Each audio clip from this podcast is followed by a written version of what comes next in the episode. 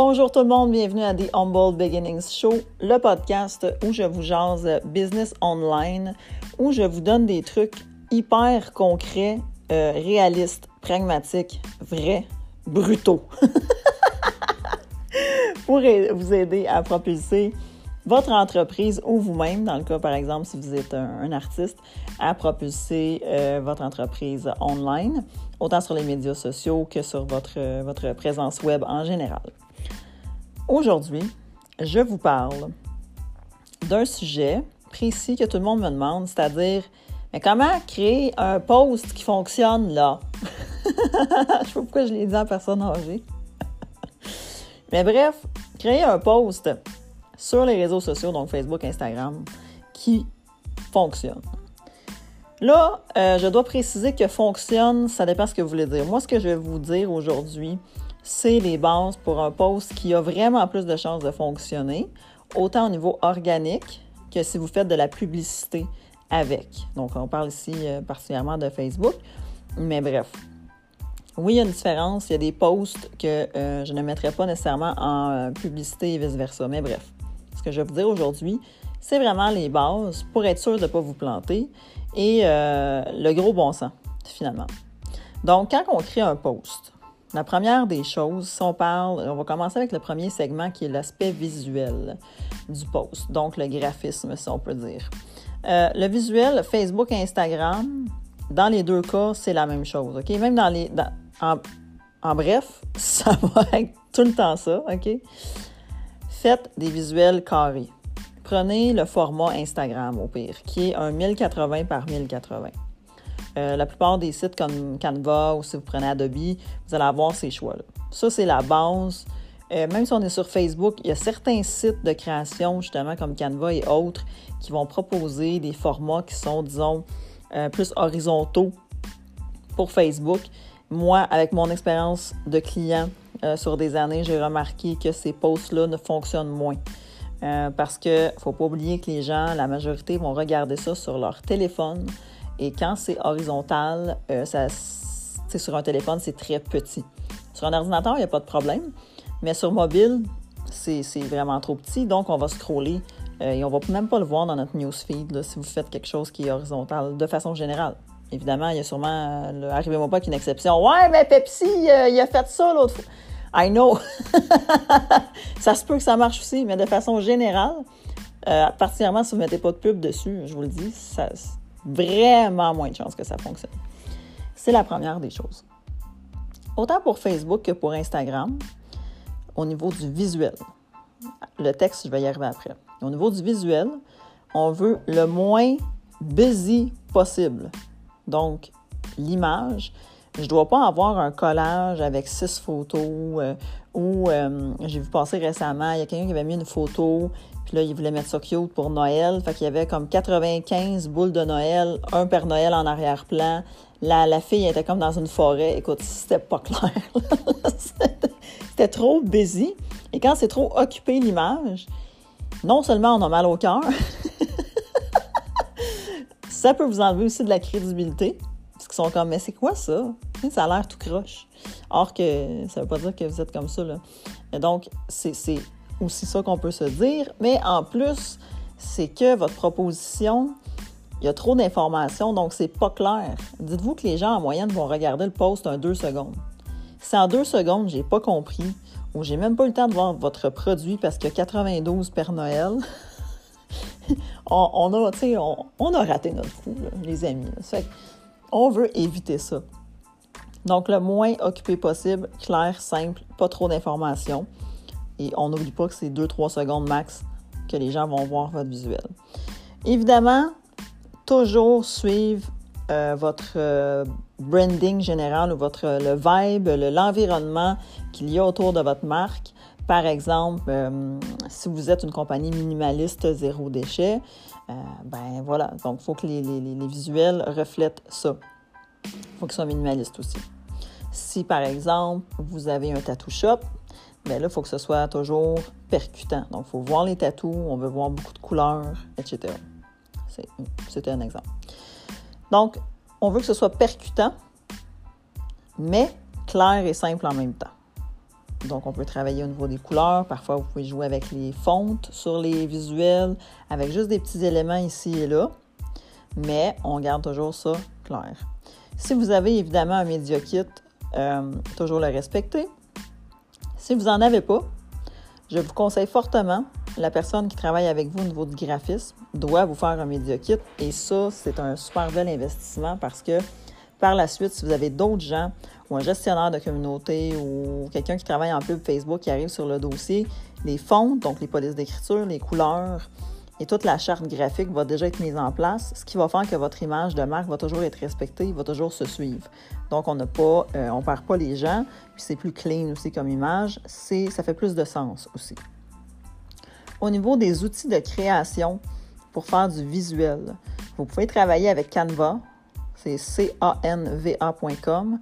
Cela dit, euh, moi, Canva, je trouve que la grosse faiblesse, c'est que quand on prend les montages et on les met sur les réseaux sociaux, généralement, et même beaucoup trop souvent, euh, le visuel va sortir un peu fuzzy. Donc, ça va être, des fois, ça peut être un peu flou. les fonds ne sortent pas toujours très, très bien. Et ça, même si on, le donne en, haute, euh, résolution, donc en PNG. ça fait que. Canva, c'est bien. C'est simple à utiliser, mais vous allez peut-être euh, rager un petit peu au niveau du rendu euh, visuel. C'est pas tout le temps un bon rendu. Je trouve que ça paraît, moi. Quand je vois là, passer des gens qui utilisent Canva pour faire des petites vidéos, des affaires sur Instagram, sur Facebook, je suis comme, hum, c'est sûr qu'ils ont pris Canva. c'est flou. La fonte, on a de la misère. On, le voit là, que c'est pas iRes ou c'est bizarre. Généralement, c'est Canva. Sinon, vous avez Adobe, donc toute la suite Adobe que je vous conseille fortement. Photoshop, Illustrator, euh, c'est pas mal ça, les deux que je préfère. Par contre, eux, vous ne travaillez pas avec des templates, vous allez partir from scratch. Donc, vous devez avoir certaines, euh, une base en graphisme ou du moins euh, être très, très débrouillard. Par contre, le rendu visuel va être vraiment plus beau. Ça, c'est sûr, certain. Au niveau créatif, il faut que ce soit toujours facile de voir l'ensemble du premier coup. Donc, comme je disais précédemment, rien de trop occupé. Par exemple, si on a un tattoo shop, je vous donne cet exemple-là, si on montre, euh, par exemple, des tattoos de, de, tattoo artists, pas plus que deux, là, Parce que je vois des tattoo shops, des fois, ils vont faire un, espèce de collage photo, puis là, ils vont mettre comme 4, 5, 6 tatous. Puis là, il y en a un tatou en noir et blanc, il y en a un euh, en couleur, il y en a un qui fait du réalisme, l'autre fait du watercolor. Et là, je suis comme, sérieusement, c'est un peu pizza. Donc, trop occupé. Chacun, c'était beau, mais tout ensemble, c'est trop. Donc, par exemple, dans le cas des tatous, je vais en montrer deux. Donc, si vous faites un collage photo 2, 3, c'est suffisant. On ne va pas dans des montages de, photos de 4, 5, 6 photos. Ça ne marche pas. C'est too much.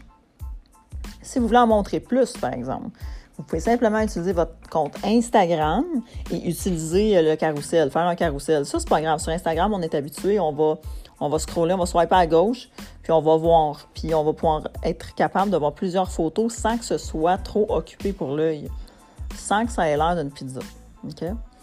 Euh, sur Instagram aussi, le carrousel adapte de photos, ça fonctionne bien. Les gens aiment ça. Et donc, si les gens aiment ça, l'algorithme aime ça aussi.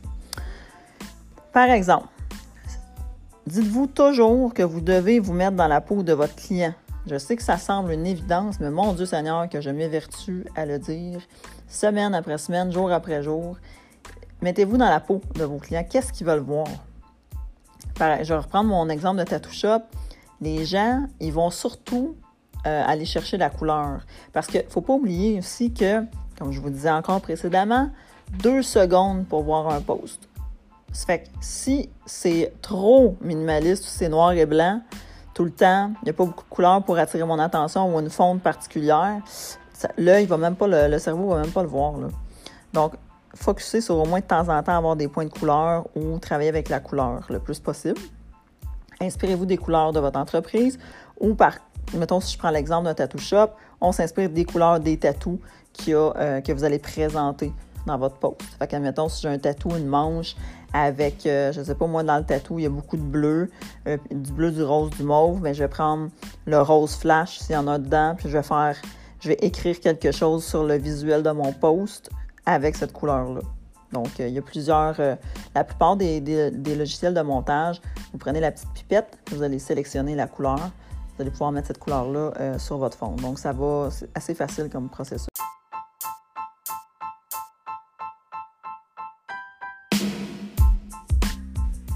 Donc maintenant, au niveau du texte, c'est un peu le même principe que nos visuels, c'est-à-dire on veut quelque chose qui, du premier coup d'œil, va être simple, va être clair et va être facile à lire rapidement. Euh, donc court, punché, frais, joyeux, inspirant. Je vous dirais, c'est les mots qui me reviennent. Euh, on veut pas trop, euh, on veut pas se faire chier, désolé de l'expression, mais c'est ça avec du négatif. Si ça cadre avec votre vision et la manière que votre entreprise, où vous en allez, la manière que vous gérez ça, qui vous êtes, si ça cadre, euh, vous pouvez vraiment essayer d'opter pour une tonalité qui va être amicale et euh, plutôt personnelle. Le on, le tu, euh, ça peut vraiment être rentable, particulièrement au Québec. évidemment, ça, c'est si vous êtes à l'aise avec ça. L'humour, c'est quelque chose qui est toujours gagnant aussi. Évidemment, on fait attention. Là. Je ne dis pas de faire des blagues que vous pouvez avoir du hate pendant des années avec ça. C'est pas ça que je veux dire, l'humour léger, hein, s'il vous plaît. Euh, donc, si ça fait avec vos valeurs, l'humour léger, on veut parler aux émotions des gens, autant au niveau du visuel qu'au niveau du texte. Euh, et je vous dirais que quelque chose qui est joyeux et touchant, il euh, faut aller toucher ces pôles-là de temps en temps parce que c'est vraiment les deux émotions qui sont les plus à même de créer de l'engagement puis des réactions chez les gens. disons par exemple, si je prends encore mon exemple de Tattoo Shop, euh, les gens qui vont dans les tattoo shops et qui se font euh, tatouer, par exemple, euh, le, visage d'une personne défunte, c'est donnant, là, mais disons, je ferais quand même un post par mois là-dessus. Donc, pour montrer aux gens que vous avez de la profondeur, mais aussi pour aller chercher des émotions qui sont intéressantes à vivre, qui vont venir toucher la personne aussi. Au niveau des emojis, on n'oublie jamais de les mettre. On va les utiliser, euh, utiliser les colorés. Euh, les émotions, évidemment, joyeuses, excitées, grateful. Euh, au Québec, c'est très important. Dans vos textes aussi, toujours mettre un call to action. C'est vraiment obligatoire. Par contre, évidemment, on ne veut pas des call to action de, personnes, de, représentants des ventes de 1992. Là, euh, par exemple, je sais pas, moi, dans ma tête, ce qui vient dans ma tête, c'est euh, la famille qui vendait des stores, oui, papa. Non, c'est ça. Ce genre de. Dans le temps, c'était hot, là. Mais aujourd'hui, on évite ces espèces de call to action qui sont beaucoup trop évidents et agressifs. Ça, on veut pas ça. Mais il faut toujours qu'il y ait un call to action si vous voulez amener les abonnés vers votre site ou euh, que les abonnés deviennent des acheteurs. Je veux dire, il faut qu'il y ait un call to action dans euh, le texte. Autant de possible, générer des textes qui tournent autour de votre communauté quand ce n'est pas un, post de vente. Exemple, je vais prendre encore euh, l'exemple de Tattoo Shop. Quel artiste vous inspire? Quel est votre genre de tatou? Est-ce que vous êtes plus black and white ou black and gray ou couleur? Est-ce que vous aimez plus la technique aquarelle, etc.? Donc, des questions que les gens peuvent répondre et qui se sentent interpellés. Dites-vous toujours que quand vous faites du visuel, des textes, n'importe quoi, c'est pour eux que vous le faites et non pour vous autres. C'est toujours vers les gens. Là, au niveau des textes de vente, euh, c'est mitigé entre plusieurs euh, pros du web. Moi, je vous dirais qu'au niveau de la création de posts, euh, on veut autant que possible glisser un peu de posts lifestyle inspirants qui ne vont pas nécessairement être de la vente directe de temps en temps au moins un par semaine. C'est pour diluer si vous en faites trois par semaine. Si vous faites que de la vente, ça devient un peu lassant pour les gens. Euh, à moins que vous soyez très, très doué pour écrire, puis que ça passe bien, puis que ce soit aussi euh, vraiment dans le but de les aider et d'ajouter de la valeur. Donc, pensez toujours à ajouter de la valeur dans vos textes, puis aussi dans vos, euh, évidemment, dans les produits que vous proposez, puis dans vos visuels. Donc, voilà, grosso modo, je vais faire une deuxième partie euh, mais pour le moment, ça va. Euh, c'est ça notre introduction. Donc, au niveau du visuel, au niveau du texte, si je rappe ça, puis on résume, tant au niveau du texte que du visuel, on garde ça simple, court, punché. On va chercher des émotions. La joie, quelque chose qui est touchant, la nostalgie, des émotions qui sont fortes chez les humains. On veut que la proposition soit claire, on veut pas que ce soit trop occupé, on veut pas que ça s'en aille dans tous les sens. Vous devez avoir une ligne de pensée, une stratégie une personnalité d'entreprise qui est facile à suivre. On vous suit là-dedans. Donc, une ligne directrice. et on veut que ça tourne autour de votre communauté. On veut que vous ameniez de la valeur. À quoi ça sert? À, quoi vous êtes utile dans le quotidien de votre, votre consommateur, votre communauté, ou tout dépendant de ce que vous faites? Qu'est-ce que vous lui apportez qui ne coûte rien? C'est quoi votre pertinence? Donc, euh, on part de là, puis après ça, vous faites vos stratégies. Donc, euh, voilà, je vous remercie infiniment euh, d'écouter le podcast. Ça m'encourage à continuer. Et n'hésitez pas à m'écrire des sujets que vous aimeriez que je traite, parce que là, moi, je suis dans ma tête de ce que je fais tous les jours, mais peut-être que vous avez des questions plus pointues ou plus générales que je n'ai pas répondu, que vous aimeriez ça et que vous pensez que ça vous aiderait dans votre business. N'hésitez pas à m'écrire et sur ce, je vous souhaite une belle fin de journée.